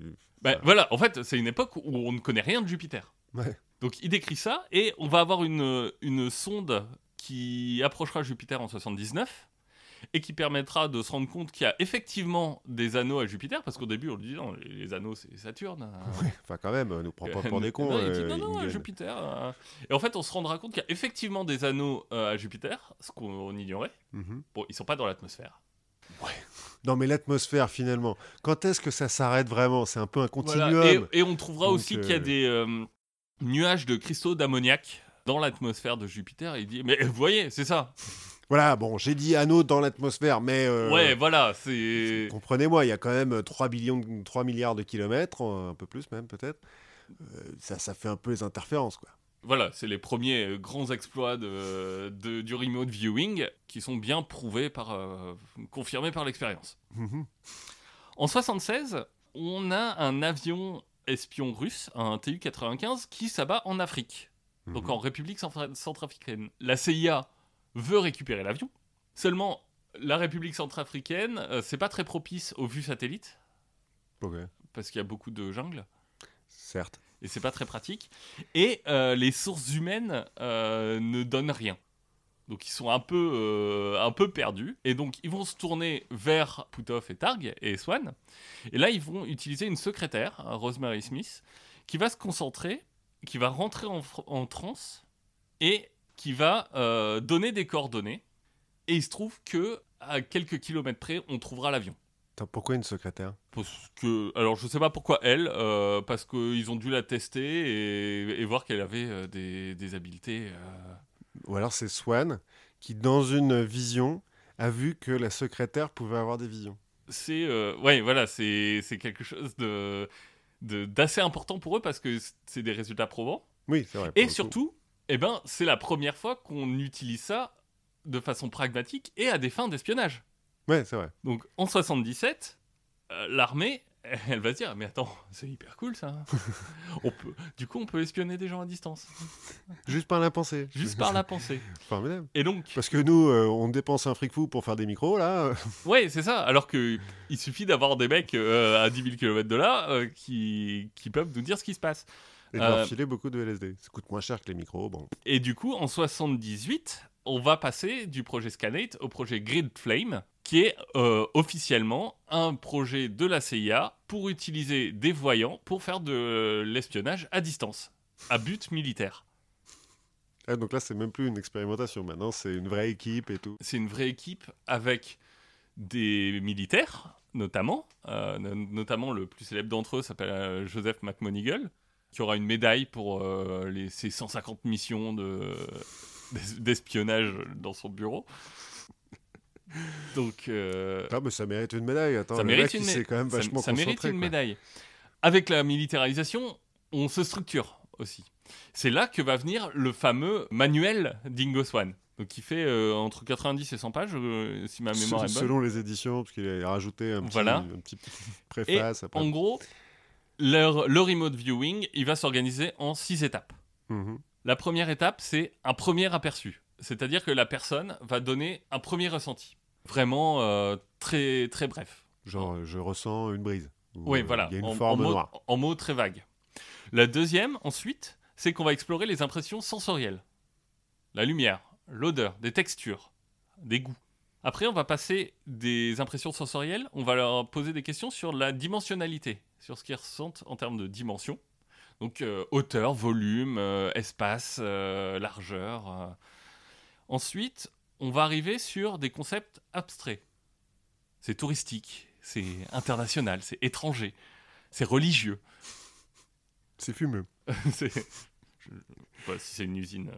Ça arrive, il y a des endroits qui sont fumeux. Écoute, optionnellement, on a un cinquième, une cinquième étape où on va revenir sur les infos données et celles qui sont encore coincées pour essayer de refaire un passage pour euh, bien livrer toutes les infos. Et la sixième étape, on va arriver, on va leur demander de faire une modélisation un peu en 3D de, de ce qui qu'ils revoient. donc on- ils, vont, ils vont faire une sculpture là ou ils vont... Non, euh, bah, ils vont décrire euh, en trois Ah oui, dimensions. ça permet en fait de partir de choses très très larges vers des choses de plus en plus précises. Et avec tout ça, donc, on a un moniteur qui est là pour encadrer le- les voyants, leur poser les questions, euh, le- les guider dans, dans leur voyance. Ça ressemble un petit peu au, au truc de la scientologie là, au début quand tu mets tes mains sur, les, sur la machine là, qui mesure ta dépression. L'électromètre, euh, Oui, ça ressemble un peu à ça, euh, aux auditeurs. voilà, voilà. En 79, on a deux remote viewers, dont le fameux Joseph McMonigal qui vient d'arriver, qui décrivent le même bâtiment sans fenêtre, donc sans s'être parlé. Ils ont les mêmes sets de coordonnées, ils dé- décrivent le même, donc un grand bâtiment sans fenêtre. Précis comme description. Et on se, rend con- on se rendra compte que bah, c'est un complexe nucléaire euh, chinois. On va avoir des descriptions comme ça d'une usine de sous-marins Mhm. enfin, ou de missiles sous-marins, enfin un des deux en Russie, ce qui décriront comme une grande échelle métallique qui sera en fait une grue et une structure pour construire euh, d'autres missiles. En 87, Tout ça là, ils ont rien découvert parce qu'on savait que les, Russes construisaient des sous-marins et les Mais Chinois des centrales nucléaires. Ah oui, parce qu'ils trouvent les coordonnées en plus. bah, non, on leur donne des coordonnées et on leur dit mais qu'est-ce qu'il y a là-bas? Enfin, en même temps, si on leur donne leurs coordonnées, ils se doutent que c'est pas juste parce qu'il y a une clairière, quoi. Peut-être. Peut-être. En 87, la CIA a un problème avec une taupe. Mhm. Et là, euh, ils vont faire travailler les des remote viewers et on va arriver à une description de cette taupe. Elle est petite. Non, voilà, on va dire, bon, c'est un, un homme euh, qui vit à Washington et qui est marié à une latina, probablement colombienne. ok.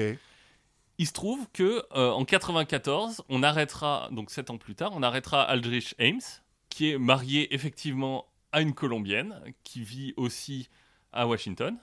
Bon, il se trouve que le dénommé Aldrich, euh, Aldrich Ames, euh, il roulait en Jaguar, euh, il avait payé sa maison de 540 000 dollars cash, Alors qu'il était secrétaire. et qu'il a été dénoncé par un traître russe.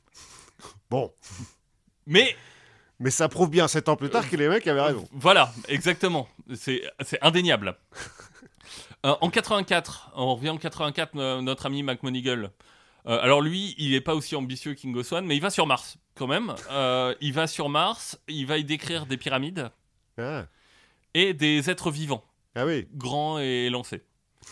Bon, les gens diront que c'est les fameux visages de Mars, euh, ceux qui sont sur des structures vaguement pyramidales. Donc là encore, Ouais, ça passe, il y a des interférences, puis c'est là, l'atmosphère là de encore, Mars. et ça, ça- tout, tout colle très bien. tout. Et les, les gens disent quoi sur les grands mecs élancés? Ah bah ils se disent ok. Enfin, euh, Sûrement. sûrement. on peut en même temps, euh, on, on peut pas trop vérifier. Bah, c'est peut-être pour ça qu'ils ont dépensé des centaines de milliards de dollars pour envoyer Bah, pour y aller là, euh, en passant par la Lune. Et ils vont impliquer aussi Uri Geller. Donc Uri Geller, c'est un, un magicien qui est, qui est israélien Mhm. et euh, qui, a, qui a été très fameux pour ses numéros où il tordait des cuillères par la pensée. Mhm. Donc c'est un grand médium, euh, bon, qui a eu quelques problèmes quand euh, d'autres magiciens lui ont dit Attends, euh, je vais venir avec toi et tu vas me montrer comment tu fais. Essayons ma cuillère plutôt que la voilà, tienne. exactement. et, là, euh, et non, mais pas tes mains dessus. ne te la touche pas. Et bien sûr, au, Stanley- au Stanford Research Institute, on est impressionné par ses talents de remote viewer. Bah bah oui. Bon, on, on saura jamais exactement, il n'y a aucun, euh, aucune data sur ces échecs. Donc, euh, En fait, c'est ça, c'est qu'ils publient jamais leurs échecs, les mecs. Non. Donc ils ont publié trois fois en 20 ans. Il y a quand même un rapport qui dit que euh, Uri Geller, il, il est quand même vachement plus efficace quand il n'y a pas d'observateurs sceptiques dans la salle. Oui. Ouais. Donc je pense que c'est une question de d'ondes du cerveau qui, qui doivent l'empêcher de. Mais de fluide, ouais. C'est c'est la même chose qui l'empêchait de tordre les cuillères des mecs qui étaient Voilà. sceptiques. Et Uri Geller dira aussi qu'à la demande de la CIA, euh, il a effacé des disquettes que euh, transportaient des agents russes. Par la pensée? Par la pensée, bien sûr. Et comment ils ont vérifié qu'elles ont été effacées, les disquettes? Bah parce que Uri Geller leur a dit. Parce que les Russes n'ont pas utilisé les informations qui étaient dessus. Ha Bah oui, ou alors, enfin, on, on sait pas trop, mais. Toujours est-il, il l'a dit, donc ça doit être vrai. Bon, le programme, il est parfois remis en question, donc il va changer plein de fois de nom au fur et à mesure. Mais t'as quelques sénateurs qui sont vent debout pour le défendre, en fait, qui ont peur que l'URSS prenne euh, un- une avance euh, substantielle euh, dans le domaine extrasensoriel. Et donc, pour eux, c'est important que euh, ce programme soit gardé et soit maintenu. On fera aussi quelques autres tentatives, hein, des tentatives. euh, là, on a beaucoup parlé de remote viewing parce que c'était vraiment autour de ça que s'articulait le programme. Mais ils feront quand même quelques essais bah, avec des cuillères, de la télékinésie. Autant dire que les mecs de l'armée rouge, quand ils ont vu toutes leurs cuillères se plier d'un coup comme ça, ils ont chié dans leur benne. et ils vont faire aussi de un peu euh, de la psychokinésie, comme le faisait Nina Kulagina. Ils vont Oui, essayer de tuer des chèvres. Les chefs du Pentagone. Les chefs du Pentagone, exactement. C'est une histoire, ouais. C'est une histoire vraie, même si. Alors, c'est une histoire vraie.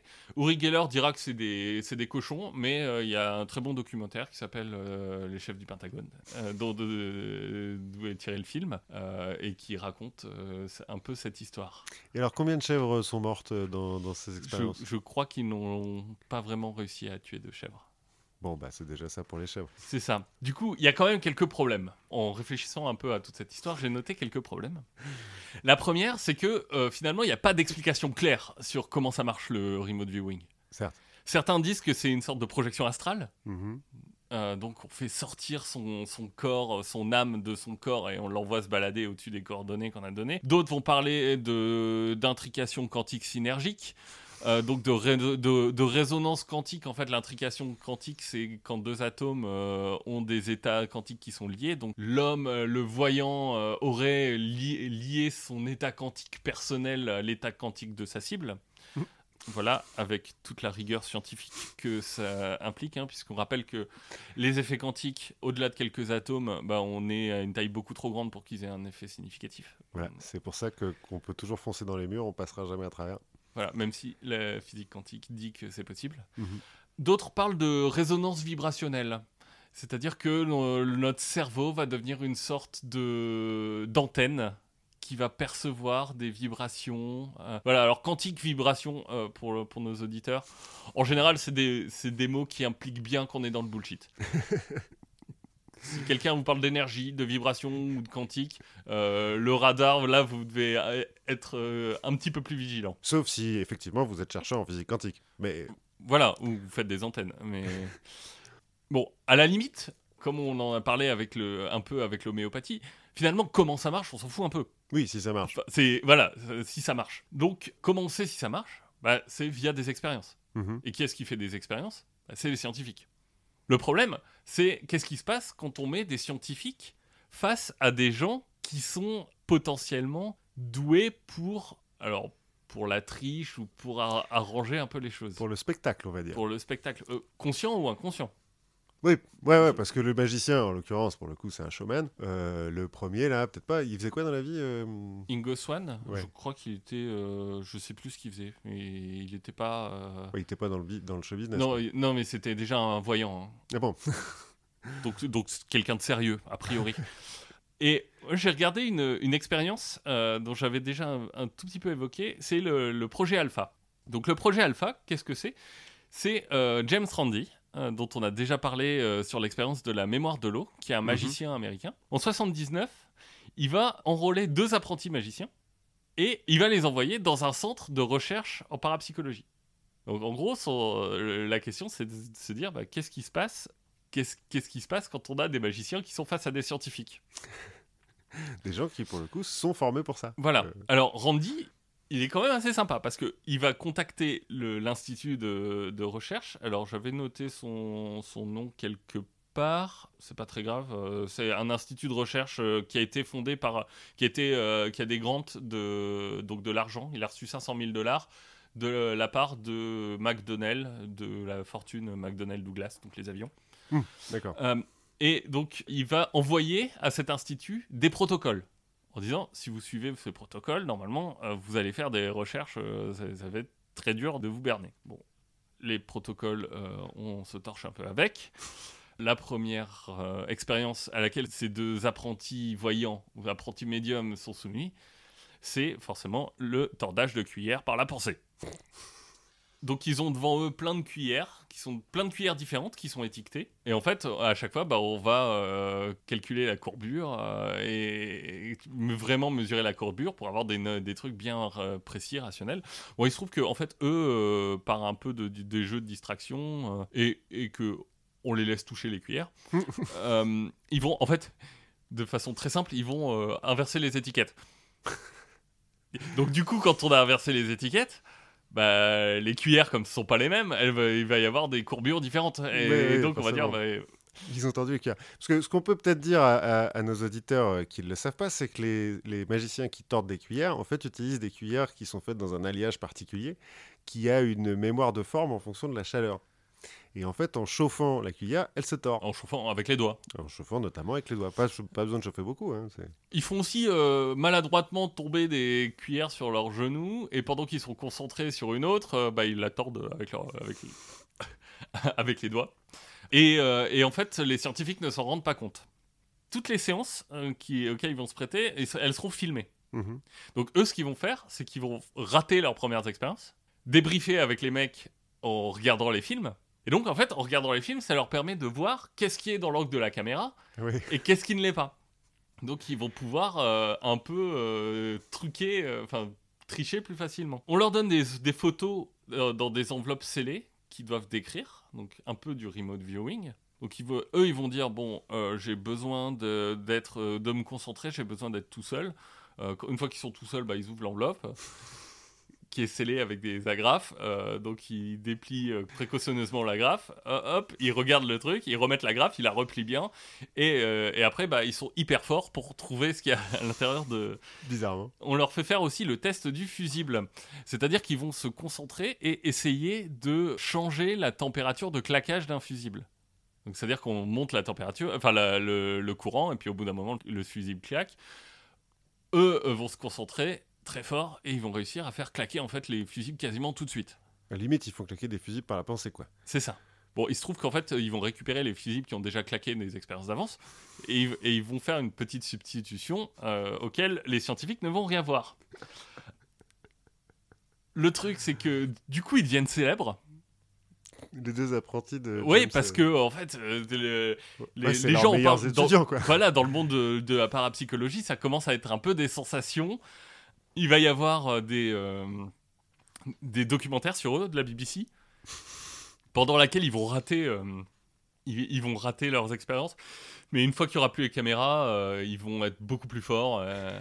Bizarrement, dans ces documentaires comme ça. Euh, C'est comme le documentaire que j'avais vu sur le comte de Saint-Germain, qui, qui, enfin le type Euh, des années oui. 70, quoi, qui produisait de l'or et le journaliste à la fin qui fait Oh, c'est incroyable Je vous jure qu'on n'a rien fait pendant que la caméra était coupée.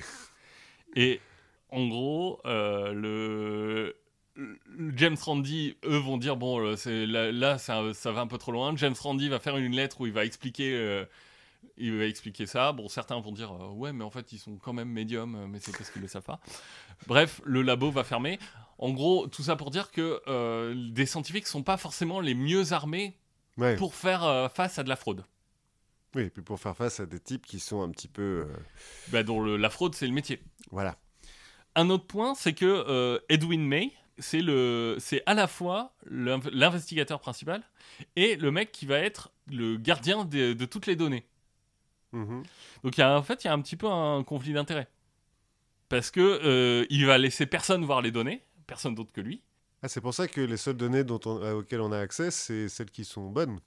Voilà, alors peut-être que c'est un, un hasard, mais ça pose quand même des questions. Finalement, la- la- le, le vrai point, c'est le pragmatisme. C'est ok, sur ces- leurs expériences de labo, il y a des doutes, euh, machin, et dans, dans le monde réel, euh, est-ce que ça marche? Donc la, la CIA va, va demander en 94 une enquête militaire sur les bienfaits du programme depuis sa création.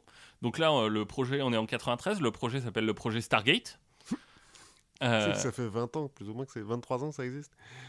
Euh, oui, c'est ça. Et euh, ils vont lancer une, grande enquête avec une statisticienne. Bon, il se trouve que c'est une statisticienne qui a déjà travaillé avec euh, May, donc l'investigateur principal, qui va trouver que ça marche, c'est super, et ça marche à hauteur entre 5 et 15 Ah oui, et euh, avec elle, un psychologue euh, qui lui a plutôt euh, publié dans des revues type Psychop, donc des gens qui sont, qui sont à la recherche des faux médiums et des trucs comme ça. Et lui va dire, bah, en fait, tout ce qu'on tout, tout ce qu'on a donné, c'est des termes qui sont très vagues, très généraux et globalement très faux. Et c'est- un peu comme les horoscopes, quoi. voilà, et, et en fait, si, si on re-réfléchit à tous les exemples qu'on a donnés, c'est des exemples qui n'ont jamais servi à grand-chose. À part l'avion euh, en... À part l'avion. en Centrafrique, à part l'avion en Centrafrique. et ça Mais le- c'était un coup de bol. Mais le reste, c'est le, le reste, à chaque fois, bah, retrouver un gars euh, sept ans plus tard, enfin, Oui, ça sert plus à rien. de façon euh, actionnable en fait. Le, Ouais. Ça n'a jamais donné de d'avantage concret à la, la CIA. Qui se dit, bon, bah, finalement, euh, 20 millions de dollars en tout, hein, euh, des- des- bah, c'est quand même moins cher que de construire des fusées ou des trucs comme ça. ça. Et allez, Finalement, Et donc- 20 millions de dollars en 20 ans, c'est Voilà, en tant que ça. 95, on a encore euh, trois euh, voyants à temps plein, on dépense 500 000, euh, 500 000 dollars par an. En 95, on va arrêter le, euh, le projet. Bon, certains diront, bien sûr, la CIA a bien sûr arrêté le projet.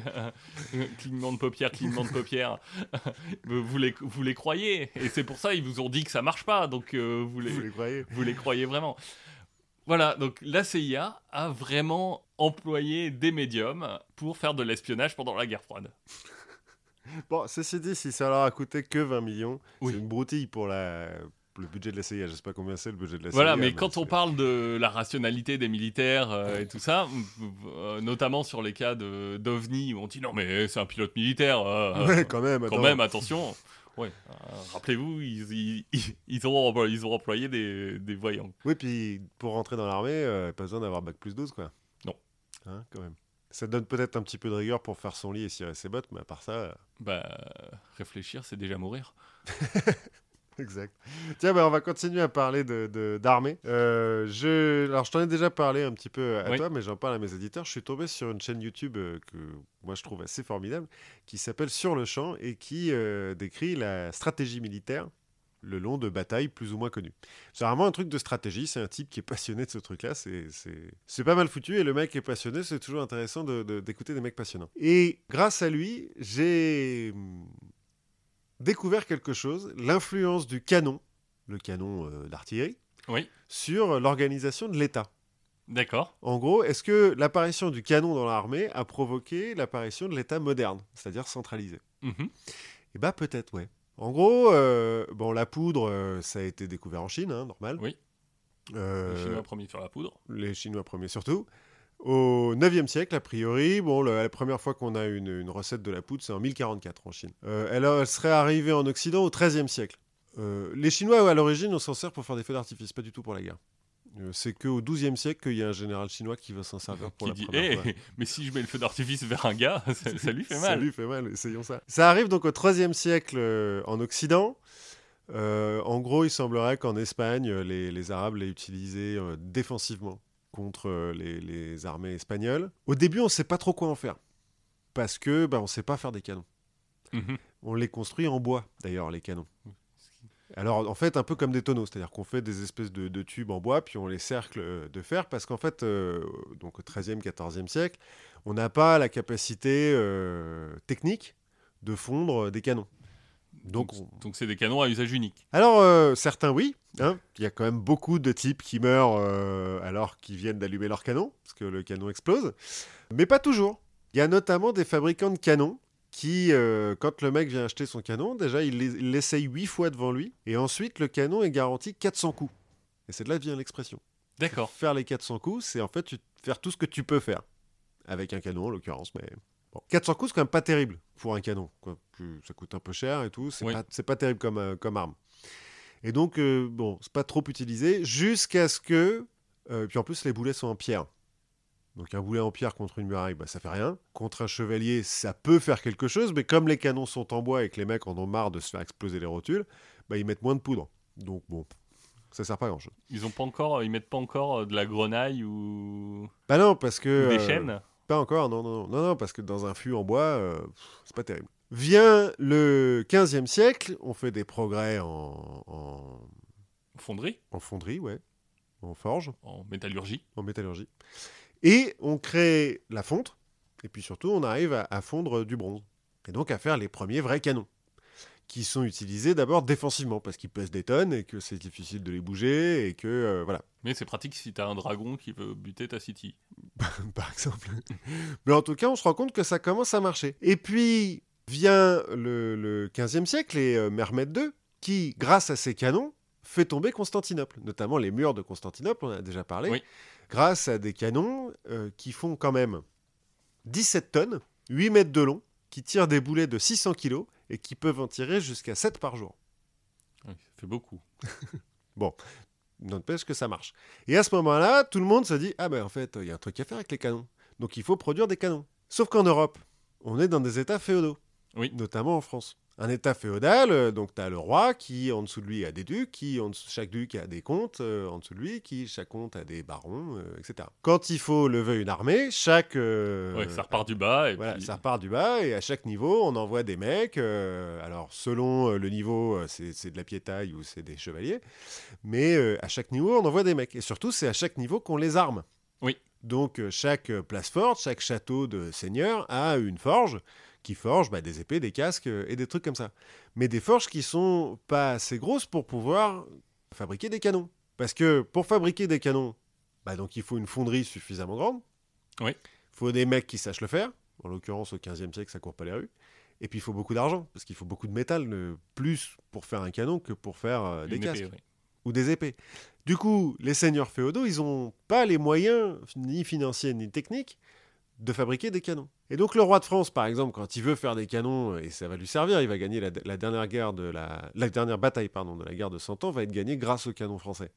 Bah, pour pouvoir faire ça, il a besoin d'argent, donc il va demander de l'argent plutôt que des, des soldats Mhm. aux seigneurs, donc il va commencer à, à centraliser l'impôt.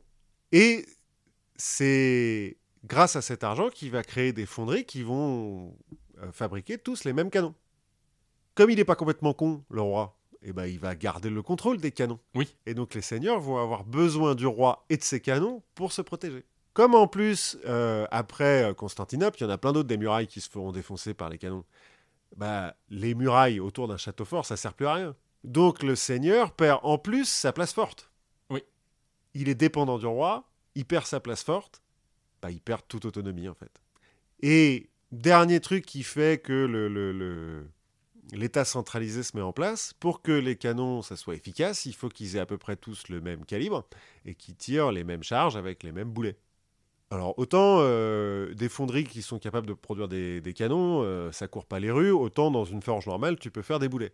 Mais pour que ça rentre dans le canon qui est produit Oui. dans, la, dans la fonderie euh, royale, bah, il faut qu'il soit euh, au bon format. Donc il faut une administration qui normalise un petit peu tout ça. Et il faut envoyer le mec, le roi envoie des mecs dans chacune des seigneuries, un administrateur en fait, un, un créateur de boulets. Et encore une fois, ça renforce le pouvoir centralisé du roi. Comme quoi, la, la technique, euh, Oui, les, les avancées technologiques. voilà, euh, les avancées techniques guerrières ont une importance euh, sociale et politique. Alors bien sûr, il y a plein d'autres facteurs. Hein. C'est pas seulement euh, les canons, et c'est surtout vrai en France qui était très féodal. C'est un peu moins le cas aux Pays-Bas ou en Angleterre où tu as déjà des bourgeoisies et des villes qui ont assez d'argent pour produire les canons eux-mêmes. Mais voilà. D'accord. En tout cas, je conseille cette chaîne YouTube euh, euh, sur le champ, donc sur YouTube. Eh ben, je vais reprendre du coup un peu ce concept de modernisation de l'État, euh, un peu ce dont on a parlé avant. Euh, faut s'imaginer là, on est euh, en 620 avant Jésus-Christ à Athènes. Mhm. Et 620 avant Jésus-Christ à Athènes, c'est New York euh, avant le Lucky Luciano. C'est-à-dire, c'est le bordel. C'est- C'est-à-dire, c'est le bordel. En fait, il n'y a, pas de loi, pas de vraies lois en tout cas, euh, qui sont euh, partagées par tout le monde. Et la justice est assurée par les citoyens. Alors c'est déjà une démocratie ou pas? C'est déjà une démocratie. La justice est assurée par les citoyens, ce qui est... voilà. C'est-à-dire qu'ils font justice eux-mêmes? Oui. Ah oui, ça n'a jamais très bien marché, ça, bizarrement. Bah, du coup, c'est un peu la loi de la jungle. Hein. C'est un peu les plus forts qui font la loi, littéralement. Et ça mène aussi à des vendettas, parce que euh, forcément, quand les gens sont pas d'accord euh, sur les interprétations de, ce qu'ils pensent être la loi, euh, c'est un peu le bordel et ça affaiblit Athènes. Donc en 620, on va choisir un citoyen et on va lui demander de réformer tout ça et d'unifier tout ça. Ce citoyen, c'est Dracon, le législateur. Ouais, c'est pas un mec au pif à qui on a dit tiens, toi, tu vas faire ça. non, il est devenu, on l'a appelé le législateur. oui, non, mais je suppose le donneur de loi. Je suppose qu'il n'était pas boulanger à la base. Et donc Dracon, il va commencer à tout mettre à plat. Mhm. Et surtout, ce qu'il va faire, c'est qu'il va publier ses lois. Mhm. En les mettant sur des grands panneaux, donc la loi devient accessible à tous et, euh, et le, les interprétations sont, sont, vachement réduites. Bon, accessible à tous ceux qui savent lire. Hein. Ouais, déjà. De manière générale, l'ensemble de lois qu'il va, qui va promulguer est globalement assez en faveur des puissants. Bizarrement bizarrement. Serait-il puissant lui-même? Euh, Il était assez puissant, lui. Et si tu veux, par exemple, euh, ne pas rembourser une dette, eh ben, esclavage. Logique. Alors, c'est pas les seuls qui l'ont fait, ça, les Athéniens. Et après, quasiment tout. Euh, un exemple que j'ai vu, c'est voler un chou. Hein, peine de mort. Alors, à un moment, on lui dit, mais euh, attends, euh, si voler un chou, c'est peine de, peine de mort, euh, tuer des gens, c'est peine de mort aussi, il n'y a pas beaucoup de gradation. Et en fait, Dracon, qu'est-ce qu'il va dire? Eh ben, il va dire que pour lui, c'est tout à fait juste de tuer quelqu'un pour avoir volé un chou. Et c'est juste qu'il n'a pas trouvé pire pour, pour, pour les gens qui ont fait pire. Donc, il peut pas non plus aller. Un type sain dans sa tête, voilà. Dracon. Bah, Dracon, Draconien. Draconien. J'allais demander. Exactement. Et ben c'est de c'est de lui que vient euh, l'expression draconien. Effectivement, c'est un peu draconien comme justice. Euh. Mais les riches euh, adorent ça. Ah oui. Bah eux ils sont du bon côté. Ouais, ils ont pas besoin de voler de choux. Voilà. donc eux ils adorent ça. Et en fait il y a une une tradition athénienne qui est, enfin, ou de la cité d'Athènes, donc c'est Athènes et les environs, qui est finalement que quand on est content de quelqu'un, on lui lance son chapeau, on lui lance des morceaux de vêtements. Ok. Et Dracon, il va arriver dans, une, petite bourgade qui s'appelle Aegina, et les gens sont tellement contents de ses lois qu'ils vont tous lui lancer un chapeau, euh, des vêtements, des manteaux, des, euh, anoraks, euh, à tel point que lui, il va se retrouver enseveli là-dessus, il va suffoquer, et c'est comme ça qu'il va mourir.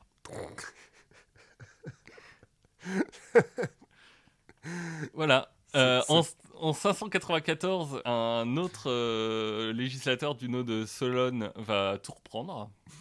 La seule chose qu'il va garder, et qui est une vraie innovation de la part de Dracon, c'est que Dracon, c'est le premier à faire la distinction entre l'homicide volontaire et l'homicide involontaire. Ah. À considérer que un, euh, meurtre avec euh, la volonté de tuer, c'est plus grave que de tuer quelqu'un sans le faire exprès ce qui nous paraît assez évident maintenant, même si on pourrait dire que ça reste un meurtre, mais... Voilà, donc euh, donc c'est euh, d'où vient le mot draconien. Eh ben, dracon. Mourir enseveli sous les petites culottes de ses admirateurs. Sous les vivas de, de la foule. C'est incroyable. Plutôt une belle mort. Ouais. C'est pas mal, et eh ben on a appris plein de choses. Ben oui, il nous reste plus qu'à vous dire à la prochaine fois, à vous encourager à nous poser des questions, à partager le podcast avec tous les gens que vous voudrez, et bah, à prendre soin de vous. Oui, n'oubliez pas de vous abreuver pendant euh, la canicule. Et prendre soin des personnes âgées. Voilà. À la prochaine fois. À la prochaine. Salut